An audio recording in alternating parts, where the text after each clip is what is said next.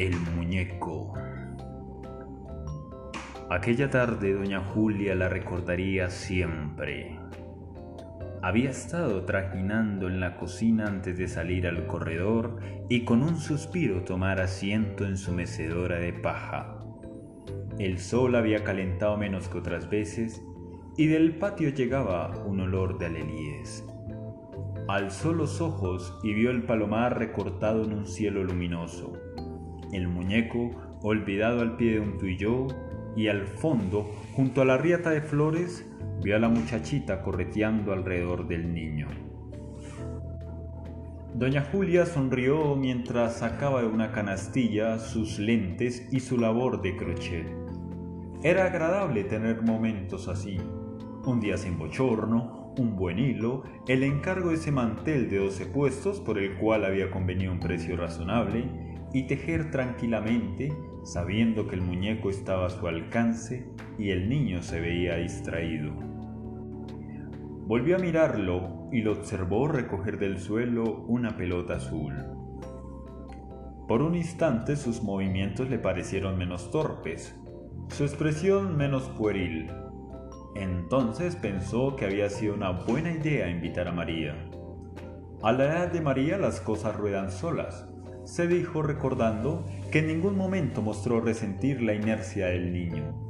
Más bien, divertida, se había puesto a hablarle lo mismo que a un animalito huraño, y allí lo tenía en el patio, jugando a su antojo.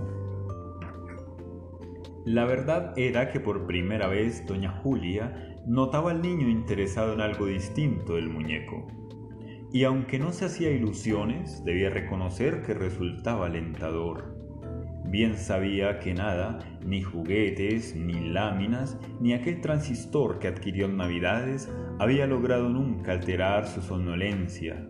Ese lento ambular de pequeño fantasma, ajeno a cuanto ocurría en torno suyo, como si se hallara en este mundo por error o tuviera para sí un mundo propio, hecho de cristales a los que solo el muñeco impedía caer y volverse añicos Ahora empezaba a entender que debía haberle buscado antes un amigo y no maniatarse tanto con el temor de que pudieran desairarlo o hacerle daño. Y doña Julia sonrió al recordar la aprensión que le dio ver entrar a María como un torbellino por el vestíbulo agitando su colita a caballo de un lado a otro. A través de sus lentes se detuvo a mirarla se había puesto a rebotar la pelota contra una pared entonando en voz queda la canción de Loa. Era bien menuda y tenía ese aire travieso el niño acostumbrado a salirse siempre con la suya. Pero de solo oírla, a doña Julia le parecía que un soplo de aire corría por el patio. Tal vez ese médico estaba en lo cierto, pensó volviendo en sus encajes. Al niño le convenía la presencia de otros críos. Debía olvidarse lo pasado y tratarlo sin tanto mimo y sobre todo comenzar a alejar de sí ese eterno desasosiego que a nada bueno conducía. Claro que era difícil, bien difícil, por mucho que lo intentara, allí estaría rondándola como una mala sombra la amenaza del muñeco. Doña Julia sintió que la invadía la tristeza. Se dijo, como tantas veces, que no merecía el final de sus días, cuando bien cabía esperar un poco de paz, tener que vivir obsesionada por esa horrible cosa de trapo que el niño encontró en un rastrojo la tarde aquella del accidente. Dejó rodar el tejido a su falda y recostó la cabeza en el espaldar de la mecedora. Aún no acababa de admitir que el muñeco se extraviara era demasiado injusto. Lo vio tirado junto al tú y yo, impúdico y desgonzado, con su falso aspecto de muñeco, y entonces se vio a sí misma recorriendo con una agitación sombría las habitaciones de la casa, buscándolo entre los muebles y las paredes agrietadas por la humedad, atisbando detrás de cuadros y espejos, removiendo carpetas y damascos y cojines, le pareció sentirse de nuevo entre el rancio calor de los cuartos cerrados, vaciando el pesado baúl de cuero donde se acumulaban los recuerdos de cinco generaciones y se dijo que no habría sido capaz de contar las veces que registró sus armarios ni las horas perdidas en el patio sacudiendo las ramas de los naranjos inísperos, esculcando con un palo las trinitarias aferradas como sanguijuelas a la pared. Porque, y eso estaba claro, el muñeco podía aparecer en cualquier parte. Una vez lo había encontrado sepultado bajo una cayena, otra a punto de hervir en la olla de la leche. No siempre había sido así, pensó doña Julia, y recordó con nostalgia los tiempos en que su única inquietud consistía en tejer suficientes encajitos de crochet para comprar aquellas codornices y torcasas que también le sentaban al niño. Y juguetes, todos los que podía. Aún conservaba la ilusión de desplazar al muñeco, solo que la magia de los días transcurridos entre agujas y madejas había terminado abruptamente. Fue temprano, recordó una mañana al regresar de misa.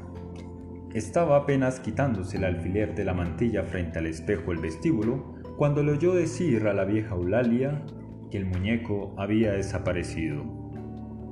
Así, simplemente. Sintió que de golpe el alma le abandonaba el cuerpo sin pronunciar una palabra, estuvo removiendo cielo y tierra a lo largo de aquel terrible día y cuando al fin logró topar al muñeco, embutido de mal modo en el tanque el sanitario, no quiso pensarlo más y sin contemplaciones despidió ahí mismo a la abismada Eulalia, sospechando que la bruja que a ratos asomaba entre sus hierbas y sus collares de ajo se había adueñado ya de su corazón. Desde entonces, el polvo que la brisa traía seguía dando vueltas en la casa. Las lagartijas culebreaban por las paredes y como no volvieron a encontrar quien los espantara con la vara de desollinar, los murciélagos se colgaron en racimos y para siempre de las vigas del cielo raso. Nada de eso tenía mayor importancia, reflexionó doña Julia, empujando distraídamente su mecedora pero llevaba atravesada la espina de la injusticia cometida con Eulalia. Había actuado impulsivamente y de eso vino a darse cuenta muy tarde, cuando a los siete meses y del mismo modo inesperado, el muñeco volvió a perderse. No supo qué la hizo desconfiar entonces de aquella ánima que alguna vez rondara el baúl de los recuerdos y con sus ahorros le fue comprando un descanso de 500 misas. Después llegó hasta imaginar la presencia de un duende, sobre todo al reparar en el escarnio de esconder el muñeco en sitios tan inverosímiles y se agenció inútilmente una botella de espíritu del Carmen.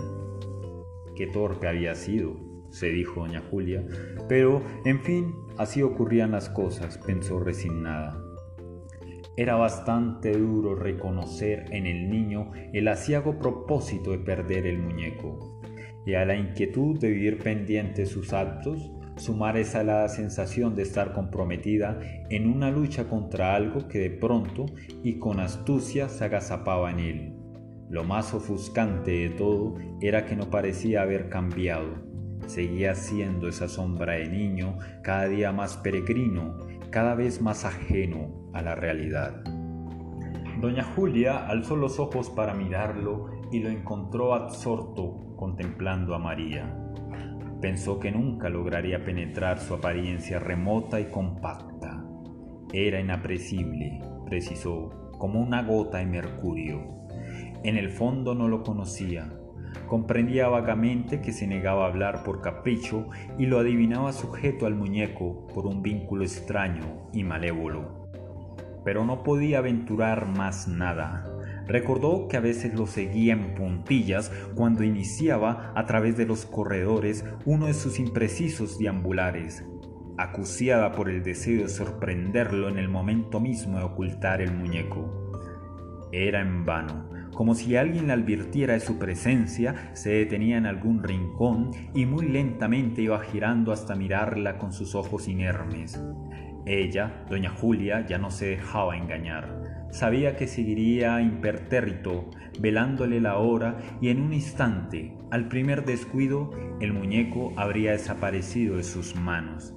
Así recomenzaba su angustia y la interminable pesquisa por la polvorienta casa, mientras veía al niño languidecer con los ojos encandilados por un punto cualquiera en la pared de su cuarto, horriblemente quieto, incapaz de ingerir ni siquiera un sorbo de agua. Doña Julia pensó que no había en el mundo nada más desolador sentir, quebrada impotencia, que el niño se le iba en minutos como si su alma la estuviera alando el muñeco. Y no se atrevía a contárselo a nadie, mucho menos al médico, que la vida de un niño dependiera de la presencia de un muñeco era uno de esos desatinos que presenta el devenir y de los cuales vale más callarse. Con un estremecimiento, doña Julia volvió a la realidad. La risa de María acababa de sacarla de sus cavilaciones.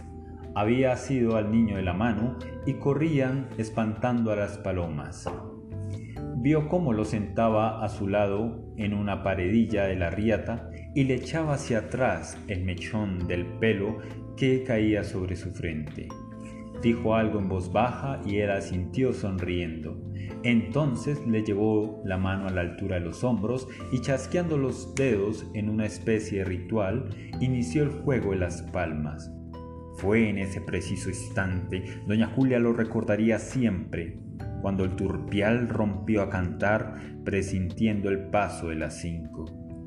Así que comenzó a envolver en un papel de seda la rosita de crochet a medio terminar y pensó que debía levantarse a preparar el estrato de codorniz.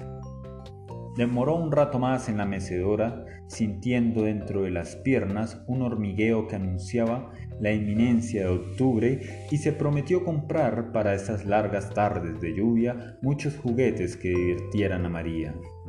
Debía, lo primero, terminar cuanto antes el mantel, se dijo mientras atravesaba el corredor, y tal vez conseguir una muchacha que sacudiera el polvo.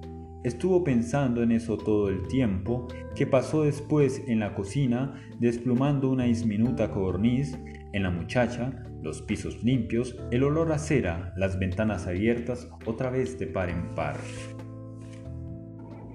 Del patio solo llegaba el ruido de las manos de María al chocar con las del niño. Era un sonido seco, intercalado de pequeños silencios.